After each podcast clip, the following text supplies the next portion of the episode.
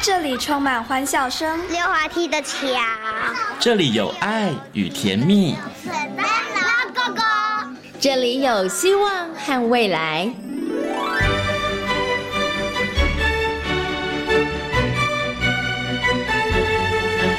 遇见幸福幼儿园，遇见幸福幼儿遇见幸福幼儿，遇见幸福幼儿园。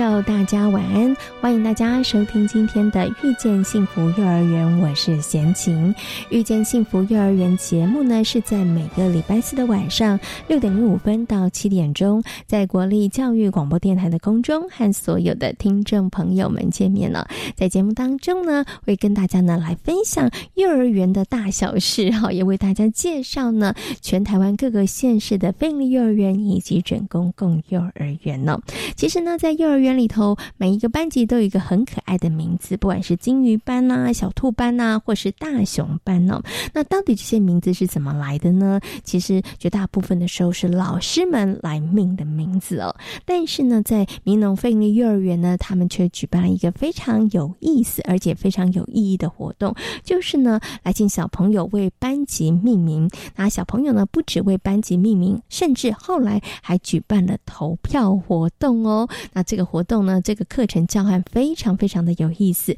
所以呢，在今天的幸福幼儿园的单元当中呢，民农费力幼儿园的林慧明老师将会跟大家来进行分享哦。那么在大手牵小手的单元当中呢，为大家邀请到的是国立台北护理健康大学婴幼儿保育学系的欧资秀副教授欧老师呢来到空中了，跟大家呢好好谈谈非营利幼儿园的优质教育。好，马上呢就来进行节目的。第一个单元，大手牵小手，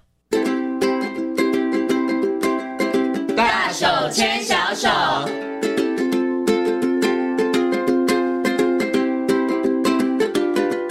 是教育广播电台，您现在所收听到的节目呢是遇见幸福幼儿园，我是贤琴。接下来呢，在节目当中我们要进行的单元呢是大手牵小手的单元。那么在今天单元当中呢，很高兴的为大家邀请到国立台北护理健康大学婴幼儿保育系的副教授欧姿秀老师呢，来到节目当中呢，跟大家好好来谈谈非营利幼儿园的优质教育。Hello，欧老师您好。哎，先听好，各位听众朋友，大家好。嗯，其实呢，大家可能对于非盈利的认识跟了解呢，应该会从这个优质评价这四个字先开始哦。这听一看到优质评价，相信吸引了很多爸爸妈妈的这个目光哈。那我们今天呢，邀请欧老师呢，跟大家好好来谈谈，我们来谈谈这个优质的教育。因为说真的，评价的部分上面呢，非营利幼儿园、准公共幼儿园还有公幼，其实他们的价钱在政府的努力下，其实现在的价格的差异。其实真的不大了哈，是所以可以让更多的爸爸妈妈呢，在帮孩子选择幼儿园的时候，不要再以价钱作为唯一的考量。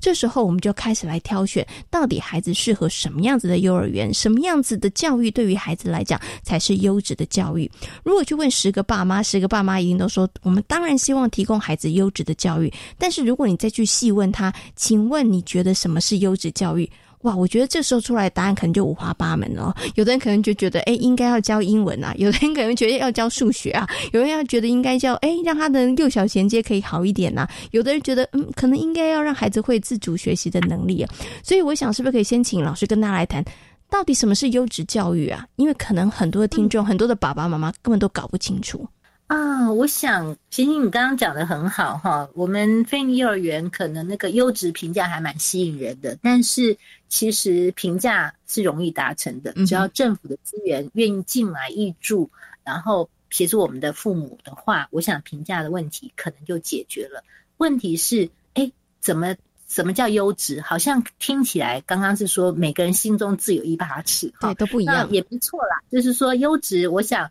呃，什么叫优质的生活？好，那每个人也会有自己不同的标准，不是吗？好，那优质的生活要需要有多少呃经费去达成？有人说，哎，那一定要很昂贵，比如说我如果要用餐，我一定要到什么五金五星级饭店，是，那我要呃这个什么？呃，那个米其林几星的这个餐厅，我才会觉得我享受到一个优质的这个这个餐点哈。那但是我们也会看到，如果优质是回到说，呃呃，我想刚刚讲的这个那种优质，可能就真的是每个人有不同的标准哈，或者是说，哎，其实他可能也有，嗯，这个呃要呃应该要怎么说？就是说他是呃可有各种的方式去达成，那好像没有一定的一个规定，这样好像就是没有一个准则。但如果我们讲到说，哎，我们用餐是为了要维持我们的。健康的生活，嗯哼，呃呃，这个正常的一个身体的成长，呃，所需要的话，那它应该就会有标准了。哎，我们就会有什么要计算卡路里啊？没错，我们该吃些什么？均衡的饮食啊，哈，那就会有标准。那我想，我们的教育，呃，即便是我们的幼儿教育也是一样，哈，就是优质的幼儿教育，它看起来是可以有。条条大路通罗马，不同的呃教学模式或不同的一个呃这个呃特色，我们都可以呈现给呃孩子正常的一个优质的符合他呃成长的需求呃的一个课程。嗯哼，那但是它也会有一些基本的标准。好，我想我们在呃在台湾，我们有呃幼儿园的这个呃课程活动的大纲，它也揭示了一些呃基本的一个准则。哈，那我们每一个孩子都应该要享有，国家政府也应该要有一定的一个规范，呃，给孩子基本的一个呃适合他学习发展的呃对他有益的一个呃这个标准。那我想我们来谈呃我们的评价跟优质的时候，呃，甚至是我们的非营幼儿园的评价，当政府当然提提供资源出来，但是他还是要去计算一个。成本经费嘛，是你知道吗？我们的非幼儿园在计算经费成本的时候，它最大的一个前提就是要支持一个优质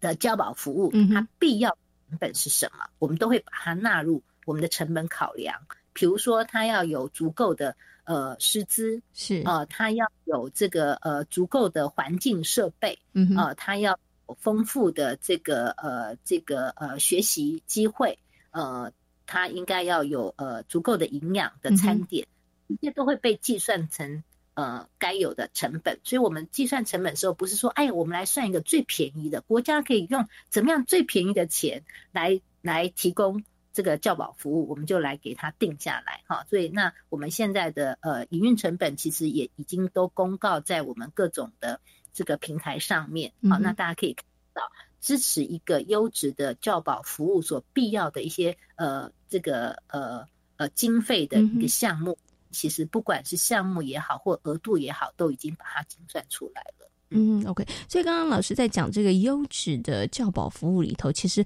我发现哦，像贤宁刚刚什么提到的，哎，要不要上什么课啊？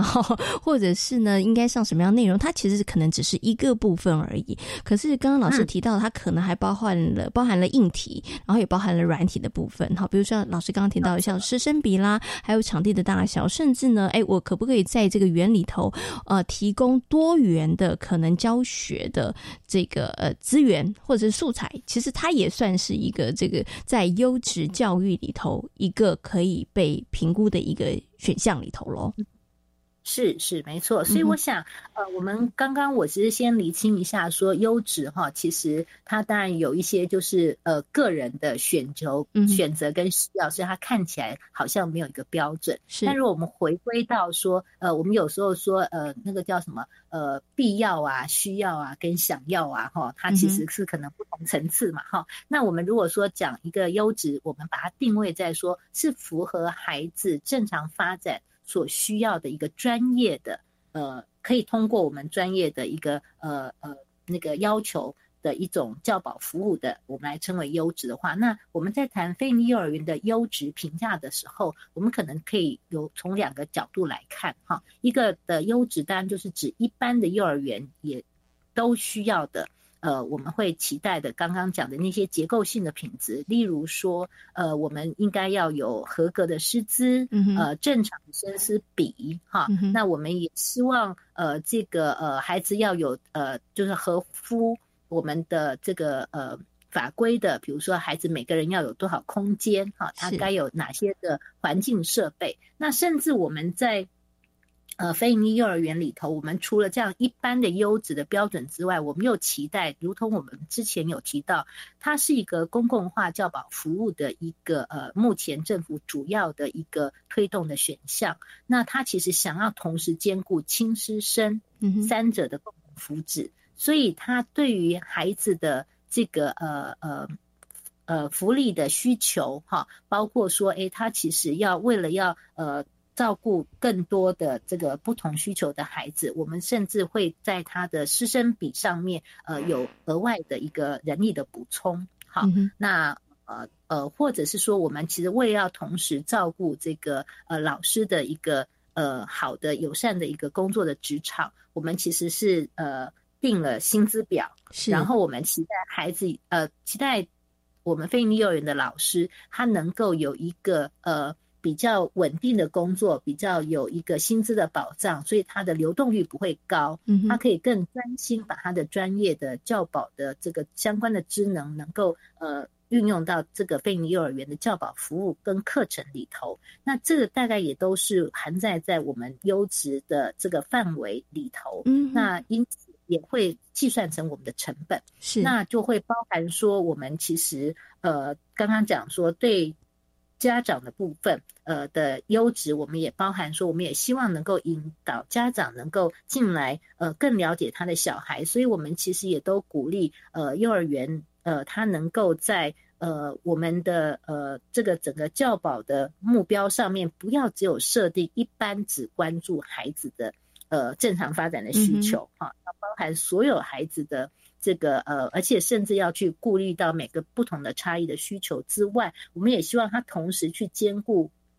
我们老师的环境的呃合法也好，那个对待的合法也好，所以还有呃，然后家长的一个投入。因此，我们有时候会开玩笑说，如果非利幼儿园呢，它呃在一般性的品质，大概就会我们希望能够达到目前台湾在呃。教保的服务上面，我们国家有设一个正常化教学，就是把课程回归到对孩子适龄适性呃丰富，然后呃提供专业的教保服务的这个部分的正常化教学。而在非尼幼儿园，我们希望能够再加上有个正常化的经营，那个经营就是要呃提供老师们工作人员一个合法，甚至是一个更关心他们专业成长呃或者稳定。呃，这个呃工作的一个环境的维护，那它的正常化经营也包含它要能够引导家长来呃更多的参与，然后更多的投入，那甚至是做更多社区的一个互动跟推广。那我想这个大概是在菲尼幼儿园里头有别于一般的呃专业。教保服务的这个优质之外，我们更期待在它的这个制度设计或者它的呃核心价值的落实上面，能够去追求一个呃属于非营利幼儿园有特色的一个优质。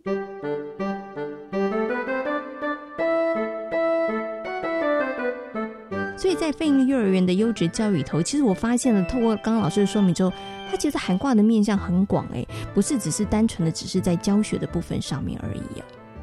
哎，是的，确实，呃，所以也有人呃提到说，哎，那个进了非营利幼儿园之后，有感受到他好像跟一般的幼儿园有些比较不同的地方啊，包括就是说，哎，他其实好像更开放，嗯，例如说，哎，他不会只把家长当成是说我们要服务的顾客，因为家长把孩子交给我们，就委托给我们，就一肩扛起照顾孩子的责任，不要去让家长再担心，他会非常热情的希望家长能够呃也。在他的生活工作的安排之余，其实也能够去享受呃陪伴孩子成长，或更多的机会去了解孩子的这个部分，然后去享受他的亲职。好，那同时我们也会发现，有些人来到非尼幼儿园工作，说，哎，这个地方好像跟他以前工作的地方不太一样，哈。比如说，呃，更多的尊重或关怀。呃，包括我们其实，在经费里头都会帮老师编这个健康检查哈。那我们也会在呃老师该有的一些权益，比如说，哎，编了各式的加班费。如果你真的有超时工作，你应该有合理的加班费。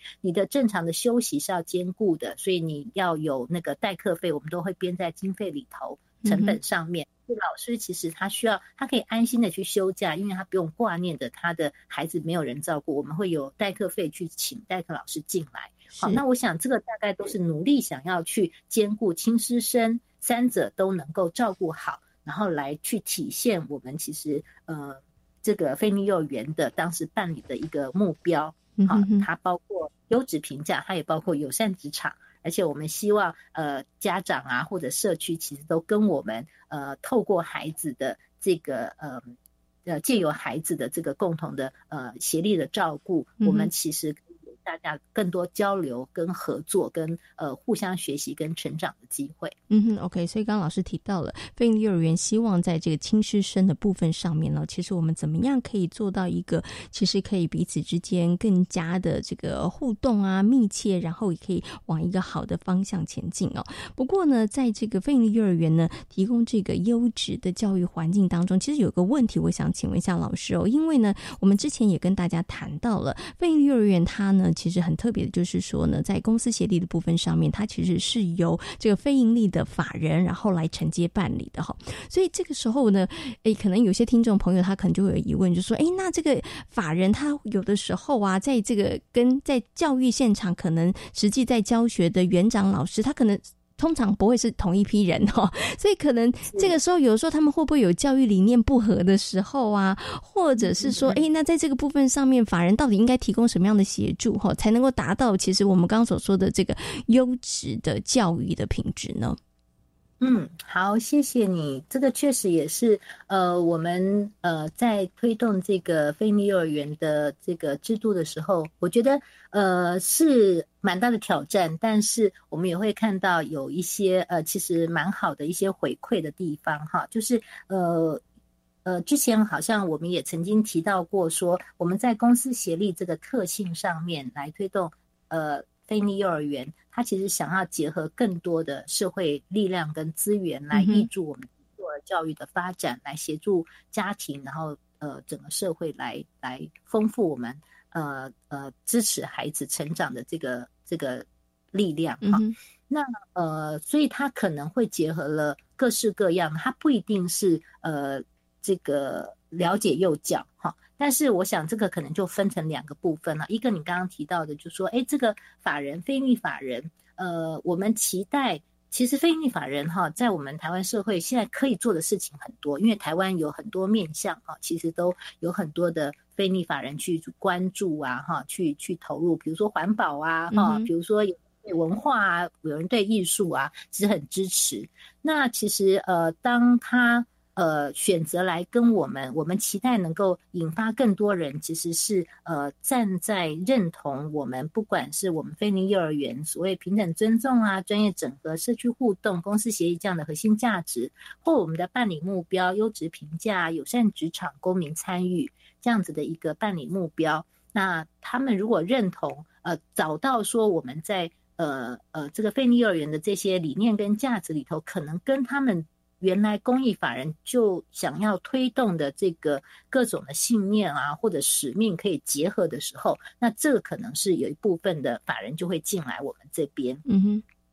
当我们进来的时候，其实呃，他如果他其实对于幼教的部分不那么熟悉，其实也还好，因为我们的制度设计里头，呃，幼教还是有它的专业性，所以他可以去呃用我们提供的这个人事的这个经费，能够去聘请到专业的。呃，教保的这个专长的园长也好，老师也好，那就进来。好，那我想这个大概在呃理论上面来讲，如果我们是信念的结合，那他也委托了呃聘任了专业的人员进来，那大概就会有一个呃很好的开始。是，那在借由政府提供的这些资源，那我想呃，其实幼教，你说我常常觉得幼教是一个呃知。呃，知易行难的事情哈，就是说，哎，我们其实认为，呃，对孩子怎么样叫做好？其实现在在呃幼教界也好，或者是在台湾各界，其实呃大部分人是知道的，嗯，好，就是说，哎，其实你要尊重他呀，你要呃这个关怀他呀，哈，你要给他呃呃这个什么叫做给他呃鱼吃不如给他鱼竿，对，让他主。动学习呀，哈，是你要支持他哦。那我想这些好像大家大概我们台湾，我觉得对孩子的这个关怀哈，其实也是呃也是蛮大。我们其实对孩子算是友善的，但是执行上如何做到，而且是用专业的方法去做，我想这个大概就是要比较有教保专业的人来进行。那因此我就会觉得说，不管是法人也好，或者是工作者也好，如果他其实是在这个共同的信念上，我一直觉得菲尼幼儿园。就像刚刚提到的，说他的优质，他追求的优质，其实就是一般专业幼教的优质。嗯，好，那当然，他如果再加上这些公共的刚刚提到这几个核心价值的信念的结合，那他就有机会再进一步去做到有特色的优质。是好，那至于法人，他如果刚好是这个专业的法人，因为我们也有一些呃教保专业为主体。的成员所组成的这个公呃非利法人，当他们进来就是更容易喽，因为他们就是理解怎么去执行，他也认同，那他们愿意把他们的专幼教的专业来跟政府合作，提供这个公优质的公共化的教保服务。那他大概就比较能够去拿捏，他其实怎么样去运用政府的资源，然后好好的来不管聘任专业的人员，或者是呃呃做相关的一个督导引导，甚至是培育的过程。那我想这个大概也都有一些蛮好的一些例案例出现了，但确实也会有一些他可能法人不太那么擅长幼教的专业或者他的相关的管理，那他就是会去呃。就是他可能会退一步，在他的督管上面，如果他可以呃找到可能是能够有专业呃经营管理能力的这个教保专业的人员进来，呃工作人员进来的话，其实他只要扮演说，哎，我们的这个制度其实他在内外控的部分，它其内外部的管理上面，它其实都有一些很明确的指引项目跟例行性一些机制，它大约就跟着走就可以了。好，那它。更多的授权给这个专业的经营团队来运作，是我们一般看到也可以达到不错的效果。对，嗯，所以刚提到说，哎，那那这个法人呢，他他会不会呃这个干预太多哈？或者是说，哎，会不会不知道该怎么运作？我想就是呃，可能回回到最源头的是说，当这个法人。选择进来跟政府合作的时候，我们通常都会比较建议说：，哎，非利法人可能要先多了解一下，好，就非利幼儿园到底，呃，其实他希望他希望做到的是什么。那这个部分是不是跟你这个法人想推动的事情是一致的？如果一致的之后，那其实也多了解一下他提供了什么样的资源，而他又提供了什么样的的相关的管理机制要跟着运作。那我想经过这些评估跟判断之后，呃，充分理解的法人进来，他就可能运作就会更顺畅一点。那如果你其实只是哎，你可能是呃，确实还蛮。蛮心想说，哎，我可不可以把自己的这个法人哈的相关的资源跟能力能够贡献在这个部分的话，那我们也非常的欢迎。嗯那也担心，因为我们在教育部在这个制度推动的同时，它其实因为它是一个新的制度嘛。所以他其实也理解说，呃，我们要邀请大家进来的时候，应该做更多的一些教育的训练也好，或宣导也好。所以他其实有委托我们学校，其实我们有一个专案的团队，呃，会定期办理一些，比如说我们的共事营，我们会有法人可以参加，园长可以参加的共事营，来介绍这个制度，是跟他怎。运作，我们会邀请可能比较有经验、也办理的相当有成效的法人也好，或者是园长啊，甚至工作人员一起来这个呃进行各种的研讨啊，好或者经验的交流。我们也会办呃一些参访的工作，对，所以我想呃这个。呃，比较重要的应该是说，大家先理解它，然后如果有相同的理念，哈，那我想，呃，后面的学习大概都是在互动之下，然后呃，可能。呃，慢慢的去学习跟发展的，都还是有机会的。嗯，OK，好。所以刚刚老师有提到，就是最前面的时候，你的初心、起心动念要搞清楚，然后你去认识他、了解他。那当如果当大家都在同一个方向上面的话，其实后面的怎么样去学习或者是互动，它就变得会比较容易一点点了哈。那今天呢，也非常谢谢呢欧老师在节目当中，我们跟大家谈到了非盈利的优质的教育。那今天呢，也非常谢谢欧自秀老师在空中跟大家所做的分享。谢谢欧老师，谢谢贤琴，谢谢大家，再见喽！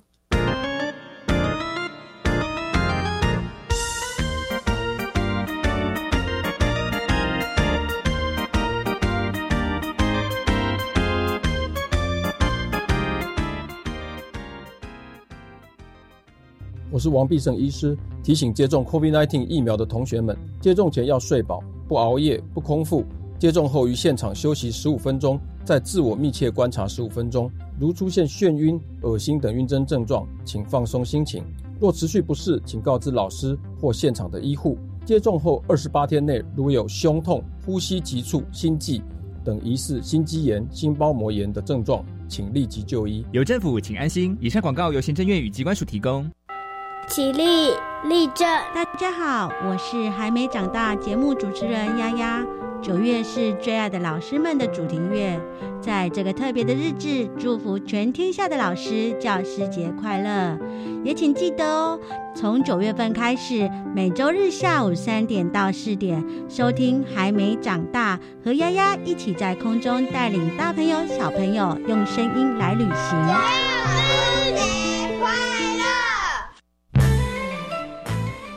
爱的老师，今年因为疫情，我们有好长一段时间只能线上上课，但还是有很多话想跟你说。今年教师节，我们准备了五种惊喜要送给您，一起对您说声老师，谢谢您。惊喜的内容，请上教育部 YouTube 频道观赏。以上广告由教育部提供。们是台湾弦乐团，我们都在教育广播电台。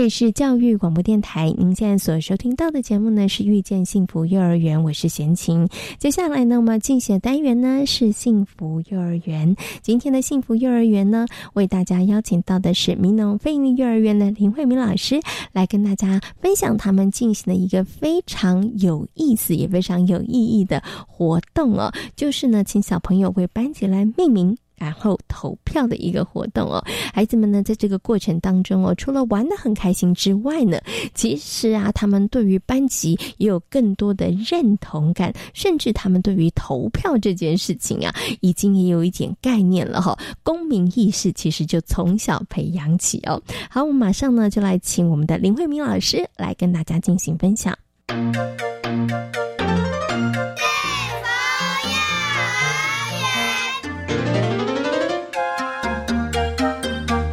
今天大手牵小手的单元当中呢，很高兴的为大家邀请到的是民农非营利幼儿园的林慧明老师。明明老师呢来到节目当中哦，跟所有听众朋友呢来分享哦，民农非营幼儿园一个非常具有特色的活动哦，他们每一年都会办这个活动哦，就是要为班级来命名哦。那如何让孩子们来为班级命名呢？这是一个还蛮有趣的课程跟活动的。那我们今天呢邀请明明老师来跟大家分享。首先呢，先跟我们的明明老师问声好，Hello，明明老师你好。Hello，大家好。嗯，那今天呢，邀请明明老师呢来跟大家分享哦，就是带着孩子们来为班级命名活动哦。我想是不是可以先请明明老师来跟大家分享一下好了？为什么在民农飞营幼儿园有一个这样子的一个活动？我知道有些幼儿园呢，就是老师们帮孩子的班级命名，然后这个班级的名称呢，可能就是跟着孩子们一直到了这个幼儿园毕业哈。比如说。白兔啊，大象啊，这个班级哈，可是呢，在民农飞营的幼儿园很特别哦，班级名称由小朋友来命名，而且不同的年龄层，那其实都要重新来命名一次。那为什么会有一个这样子的一个活动呢？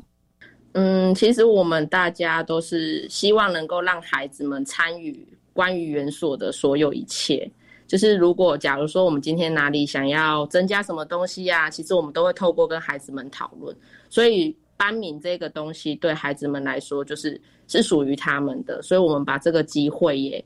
回归给孩子，让他们去做讨论，然后也希望能够提升他们社会参与的。那一种机会，嗯，OK，好，所以其实它不只是这个，只是命名活动而已。像刚刚呢，明明老师说了，希望孩子们可以对于园内的这个事物更加的投入之外，也可以从小培养孩子们的这个公民意识哈。投票呢，就从学校开始起哦。可是大家会好奇，你们每一个年龄层小班也是自己命名吗？我们因为是混龄班，所以其实我们做了进讨论是一起进行的，但是当然。每一个孩子的能力差异是不一样的，所以我们也会随着讨论的深度，然后就会去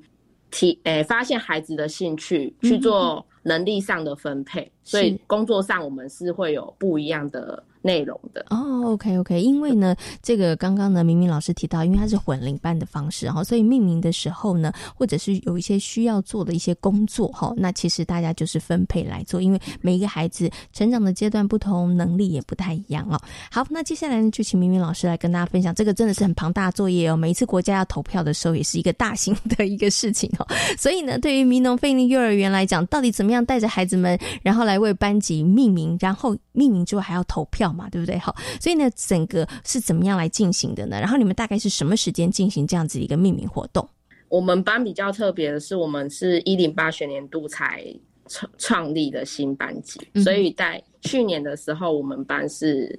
全新的班级。所以我一开始的班名设定，因为他们都是新生，所以他们一开始也是还还在害怕上学的阶段。但是我们差不多在。九月、九月、十月的时候就会开始进行班名的讨论。嗯哼，所以当时我对于我们班的孩子，我们先以最简单的贴点点的方式，就是每一个孩子都给他一个小小的点点贴纸，他们拿到的时候都很开心。然后大家在提出，就是中，因为那个时候我们班只有中小班，嗯哼，所以中班的孩子就提出说，我要我要什么名字，什么名字，然后。导师的角色就是去帮他们做同整，然后同整完了以后，让他们去练习贴，是带入一个投票的简单的概念，是。所以我们后来就一零八学年度，我们班就用点点贴的方式选出了小兔子班，嗯哼哼哼然后孩子们就从一开始来上学会陌生、焦虑、害怕，然后慢慢的喜欢来上学之后，对于。班级就越来越有归属感，所以他们出去的时候就会说：“我们是小兔子班哦，我们是小兔子班。”如果叫错名字了，他们就还会生气啊。对，所以我们嗯，我们一零九开学了之后，我们就一起回忆，因为一零九学年度开学了，八月、九月又要准备我们新的班名了，所以我们就一起去回忆去年的经验，所以孩子们也有。在透过分享的时候，还说那个时候谁还在哭啊？那个时候谁还不想来上学？其实就是一个还蛮有趣的回忆。嗯，所以孩子们都有记得那个时候的贴点点的活动。是，可是那个时候很诶碰巧的是，我们在选班名的讨论过程中，就是我们高雄市长也在进行补选，以及迷农幼儿园也在进行亲师共学团的投票活动，所以孩子们开始对于选举这个。活动开始有兴趣，而且有孩子也会去模仿一些造势的口号啊，或者是去分享说：“我妈妈要去投票。”哎，所以我们班就开始了这样子的一个讨论，就是我们也告诉他说，班名的。投票其实也是一样的概念，嗯，OK。所以其实刚刚啊，明明老师跟大家分享，就是他们的这个班级哦，那怎么样这个投票的一个过程，好简单的过程，在九月、十月的时候，然后呢，当然就是利用，因为小朋友年纪比较小，所以我们用那个贴点点的方式，我们也没有记名投票了，但是去贴点点就可以看得出来谁投哪一张票就是了哈。那刚好又配合呢整个社会时事哈，所以呢，小朋友应该会觉得哇，这样子的一个活动，他应该很有。这这个参与感吧，虽然我不没有办法像妈妈一样，可能去投票选市长，但是我可以选我们班级的名字哦。那刚刚呢，其实呢，明明老师也跟大家分享，哎，孩子因为他们有一个这样子的一个活动之后，他们其实对于班级的归属感或者是向心力，其实就更强了哈。所以我想接下来是不是可以请这个明明老师，就这个部分上面跟大家做一个更详细的说明，就是本来是怎么样从一个班，然后变成是全校的哈，然后怎么样让孩子在这个过程当中，他经历不一样的这个投票。举的一个方式呢？我们一开始，因为当下我们正在进行补选，所以孩子们就有开始，我们就开始进行分享。说，因为老师也想要了解孩子们的目前的经验是什么，所以孩子们就开始讨，就提出说，妈妈说投票当天不可以带小孩，投票当天不可以带手机，要记得带身份证。其实家长都会跟孩子们分享这一些，是。所以透过这一次这样子的一个分享之后呢，我就。我就去寻找，就是影片适合孩子们看的动画，就是它是一个投票的规则流程。其其实是要给大人看的，但是我也就是播给孩子们看，说大人的投票规则是这样的，因为我们原本的公民投票的方式就是有一个既定的规则跟流程，所以我也想要让孩子们去了解说我们大人是用什么方式，那我们自己要用什么方式，嗯哼，所以我们就开始了做这样子的一个讨论，嗯，然后在孩子们的初步想法的。的提出的过程中，就是老师一直协助的做记录，嗯哼哼哼哼哼，对，所以去统整出他们想要的模式。是 OK 好，所以也包含了小朋友可能是从爸爸妈妈呃这个生活经验当中会发现，像刚刚呢，其实明明老师讲了不可以带小孩，不可以带手机，哈，这应该都是哎小孩子看着爸爸妈妈可能投票的这个经验当中所学习来的。然后在这个过程当中，明明老师也去找一些相关的一些资源，然后让孩子们在这个部分。上更了解，那我就好奇了，孩子们他们最后到底发展出一个什么样子？他们觉得他们喜欢，而且他们认同，他们想要的一个投票选举的方法呢？其实那一部影片对他们的影响蛮大的，是因为它呈现了所有的投票的过程，所以他们有发现说，投票的过程需要有选票，嗯，需要带身份证，需要有一个投票所。需要有引导人员、发票人员以及最后的开票人员，所以他们都把这一些记下来了之后，我们再去一一的做讨论。所以他们一开始先做的是他们最有兴趣的投票所，是因为投票所的规则是不可以让别人看到哦。嗯哼，所以我们要做一个隐隐秘的投票所。嗯，对，所以我们就开始从找材料，我们就第一组出现的就是找材料组，就是他们是做投票所的。然后另外一组就开始讨论，那大人有规则，那我们也要有规则，所以另外一组就开始讨论说，那来投票需要哪些规则？所以这两组的孩子分别都有小中大班的孩子，都是对这件事情有兴趣的孩子，我们就一起去做。所以并不是老师指派的，其实是孩子自愿性的。嗯哼。对对对对对，他们因为孩子他们有自己的兴趣，如果当老师去指派他去做这件事情的时候，其实就违背他原本的用意了。所以我们想要的是他们是自主的想要去参与这项活动。是，对，OK，所以后来两组了，嗯，对，然后先是这两组先去做一个。规划的东西产生，所以大家就看着说这两组很忙碌的在做投票所啊，然后另外一组忙着做规则，然后做完规则之后再透过分享的方式，他们就说不能带手机来投票哦。然后其实这个时候我们就有提出讨论了，那我们老师就问说，你们会带手机来学校吗？我们需要有这一项规则吗？然后孩子们就陆陆续续说不会耶，那怎么办？那要改吗？要改什么？所以后来就有中班的孩子就说：“那不要带玩具好了。那个谁谁谁，那个小班谁谁谁都会带玩具来学校，那我们不可以让他带玩具来投票。”嗯，所以他们就就很就有自己的想法，把这一点改成了他们想要的方式。是，嗯。所以我们接下来还有哪一些分组，然后让这个整个投票的作业可以进行呢？呃，接着我就带着全班一起讨论说，我们提出了那么多个班名，十三个。那因为我们有大班，大班也不完全都认得字，然后中班、小班甚至幼幼班，因为他们就后来就讨论出要全校一起投票。那我们应该要如何让选票以及每一个班名都能够让大家能够轻松的，一看就知道说这一个。这一个文字代表的班名是什么？所以我们就进行讨论，孩子们就说：“那我们来画画，啊嗯，来画给众大家看。”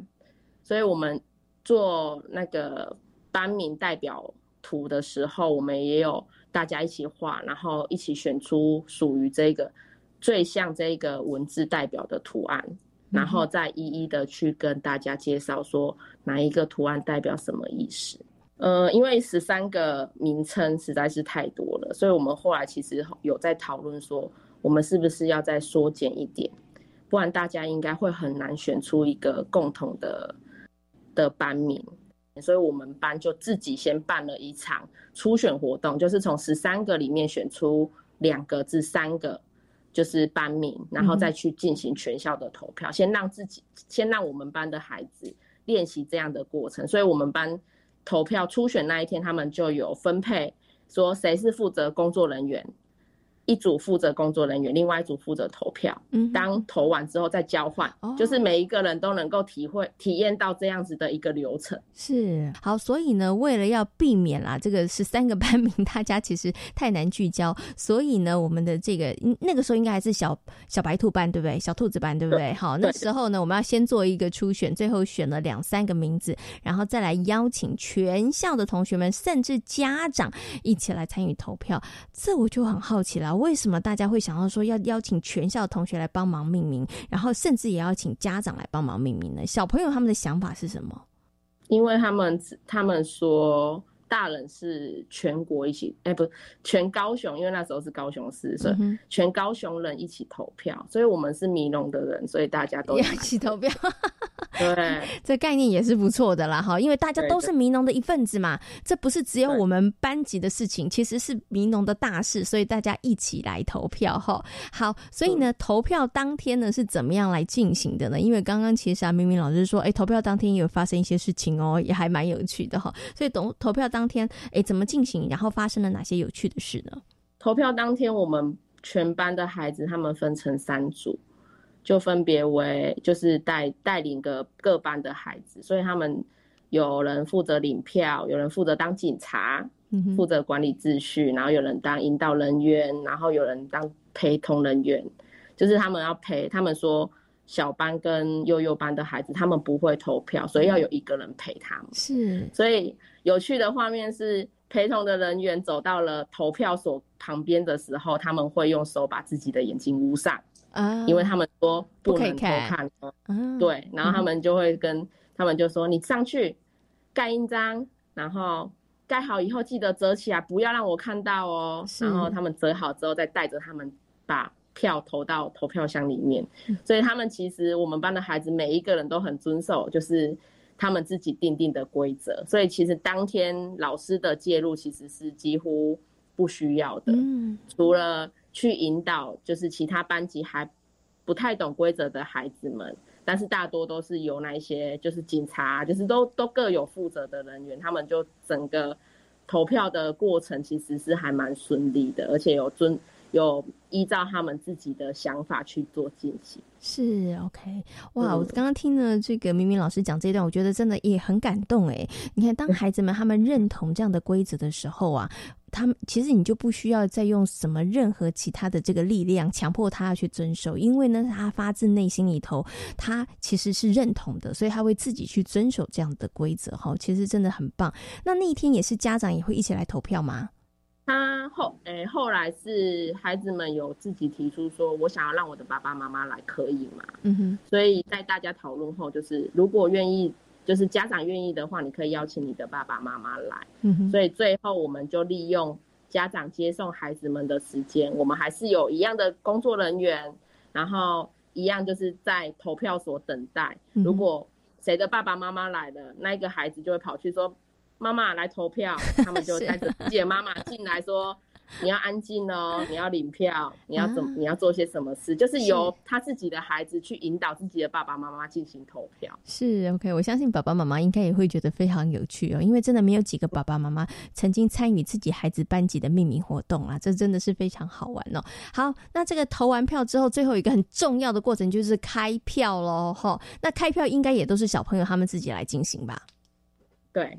由他们负责开票的活动，嗯，唱票跟开票哈。好，那最后呢，就决定了我们今年度呢，我们的班级名称叫做坦克班哈。哇，他真的，我觉得就跟这整个过程呢，真的就像坦克战车一样哈。其实感觉非常非常的，你知道扎实哈。在这个过程当中，我相信孩子们也有非常多的学习。所以呢，要请这个明明老师跟大家分享啦，这样子一个算，我觉得他算是一个也是不短的时间哈。那从刚开始孩子们进入到民农飞林幼幼儿园，从那个时候呃先开始算是小型小规模的哈，大家来决定我们的班级名称，然后到后面呢，整个发动哇，全校甚至家长来投票，在这个过程当中，我相信孩子们应该有很多的学习。那老师，你的观察就是孩子们在这样子的一个历程里头，他们有哪一些收获，或者他们有哪些改变呢？因为其实，因为我们班的孩子对于迷龙来说，他们是新生，就是虽然说过了一年了，但是他们还是比较处于与跟其他班级的孩子来说，他们会比较害羞，然后他们的活动空间都几乎，因为我们迷龙分一二楼，然后我们班是属于一楼，他们其实对二楼的。环境啊，老师啊，是没有那么的熟悉的。虽然说平常在外面户外活动会接触，但是那个环境的不同，他们其实还是会有一些落差。所以透过这样子的活动，我们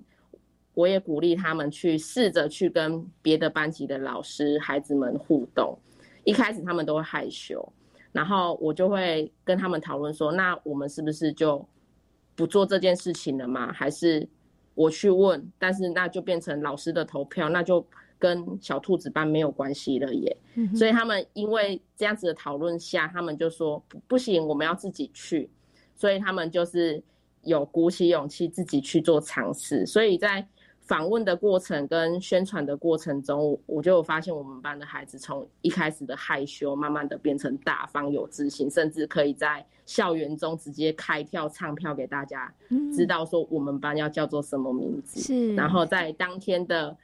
那个投票的过程中，能够很有自信的跟每一个人说，你应该遵守什么规则，你现在应该要做什么事，其实都是在这一这一次的讨论准备过程中，他们的一个。成长跟收获，嗯，OK，好，所以真的，孩子其实不止呢，对于整个校园环境，还有其他班级的同学 多一点熟视感之外呢，其实对于自我的这个部分上面呢，能力上也有些提升哦。那请问一下，这个明明老师哦，那陪着孩子们经历这样子的一段历程里头，你自己觉得啦，你自己有没有哪一些收获，或者是哎，在这个过程当中也有很多让你觉得感动的啊，或者是印象深刻的部分呢？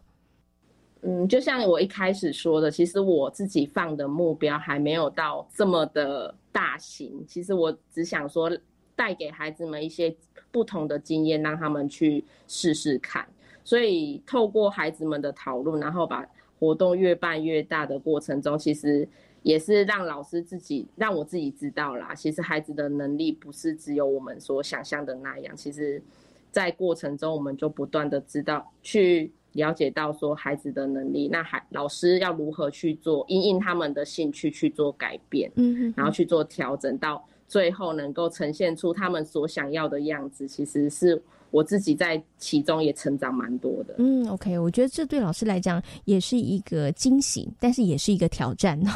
因为呢，可能随着不同的孩子要怎么样去做一些调整，哈，的确也不是一件容易的事情。但是呢，毋庸置疑的就是，哇，孩子的能力真的是超乎我们的想象。你可以想象吗？孩子们他们的这个为班级投票的这个过程，其实跟大人的选务工作已经差不了太多了，哈，一样非常非常的谨慎，而且呢，该做的每一个步骤好像也都没有漏掉哦。好那，今天呢也非常谢谢呢明明老师在空中跟大家做的精彩的分享，感谢明明老师，谢谢你，谢谢，谢谢。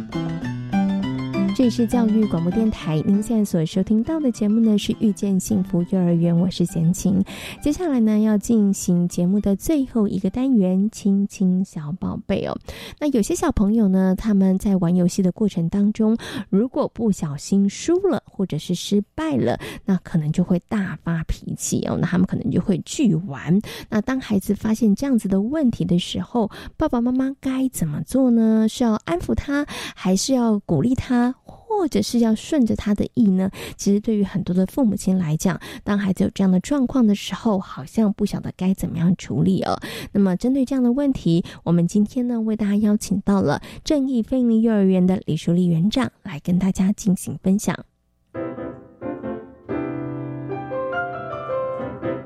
亲亲小宝贝，大家好，我是正义非营利幼儿园的李淑丽园长。今天呢，要跟大家讨论的话题是玩游戏的，呃，过程当中呢，孩子呢会因为失败而大发脾气，该如何协助孩子呢？那如果呢，我们要从呢幼儿发展的角度来看，呃，有可能呢是孩子呢，呃，自我中心的阶段呢尚未完全脱离，嗯，他只在意呢自己的感受。那爸爸妈妈呢，其实也先不要太担心。有时候呢，呃，我们不小心呢保护过度了，那无形中呢也会造成呢孩子呢无法接受突如其来的失败或挫折，然后呢产生极大的一个情绪。所以呢，建议爸爸妈妈呢，在孩子小的时候，可以开始适度给孩子经历失败的机会，但要提醒爸爸妈妈，在这之前呢，要先累积足够的感情存折，然后呢，让孩子呢感受到自己是被爱和被接纳的。那当他呢遇到失败的时候呢，他会知道，哎，有父母呢可以看他一起讨论解决方法，然后呢陪他一起面对，这样呢他也就呃不会。太害怕。近几年来啊，我们呢，其实，在幼小衔接的计划里面呢，非常重视呢，培养孩子挫折忍受度这一块。因为呢，呃，好的 EQ 表现呢，才能有好的人际关系。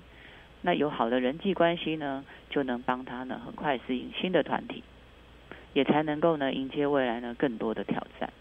那也会鼓励孩子啊，在尝试多种桌游之后呢，试着自己或和别人呢。发挥创意，然后一起讨论创作，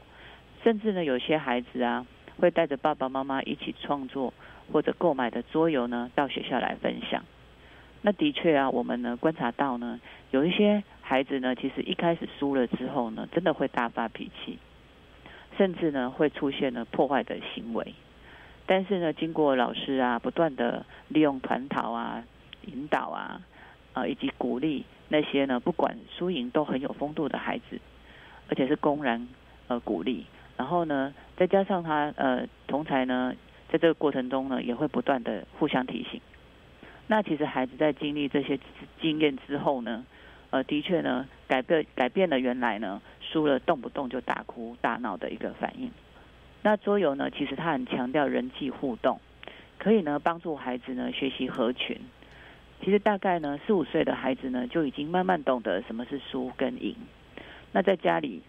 爸爸妈妈呢，也可以借由呢，与孩子呢一起玩桌游的过程，然后呢，教导孩子呢公平竞争，然后坦然呢接受输和赢，以借此呢去培养孩子呢一个合群的一个精神。那由于呢，孩子会在互动的过程中呢，他们也会看到呢，爸爸妈妈呢面对输赢的一个情绪反应。那记得呢。要给孩子良好的示范哦。呃，我记得呢，我的孩子啊，在小的时候也很怕失败，但是因为呢，他很喜欢打棒球，所以呢，我就用他的偶像王建民叔叔呢，来作为例子。那刚好呢，我们呢一起在看新闻报道的时候呢，就看到王建民叔叔呢那场比赛呢不如预期，于是呢，我就看和他呢一起讨论。那我们两个人的结论就是说。其实呢，再厉害的人呢，也都有失败的可能。但是呢，为什么呢？他们呢可以变成这么厉害？不是呢，因为他们不会失败，而是呢，在每一次失败的时候呢，呃，他们呢就更努力练习，然后把原本自己不会的部分呢学会。那爸爸妈妈呢，也可以呢跟孩子分享一些他身边熟悉的人，或者是呃自己的一个失败失望的一个经历。然后呢，孩子在面对跟处理，呃呃的部分，呃，应该是说，如果我们跟孩子分享这样的一个经验，那孩子呢，他也可以懂得呢，原来在失败中呢，也有一些呃东西是获得的，呃，在适当的时候呢，呃，跟孩子呢玩一些输了也有奖励的游戏，那通过这种办法，呃，可以平衡孩子呢输不起的心态，那玩的过程呢。其实开心最重要，输赢其实呢就是在其次哦。以上呢是我的分享，谢谢。在今天遇见幸福幼儿园的节目当中呢，为大家邀请到了国立台北护理健康大学婴幼儿保育学系的欧姿秀老师来到空中，跟大家谈到了非营利幼儿园的优质教育。另外呢，也跟所有的听众朋友们分享了民农非营利幼儿园一个非常有意思而且也非常有意义的课程活动哦，就是小朋友为班级命名还有投票的活。活动。希望大家喜欢今天的节目内容，也感谢所有的听众朋友们今天的收听，祝福大家有一个平安愉快的夜晚。我们下周同一时间空中再会，拜拜。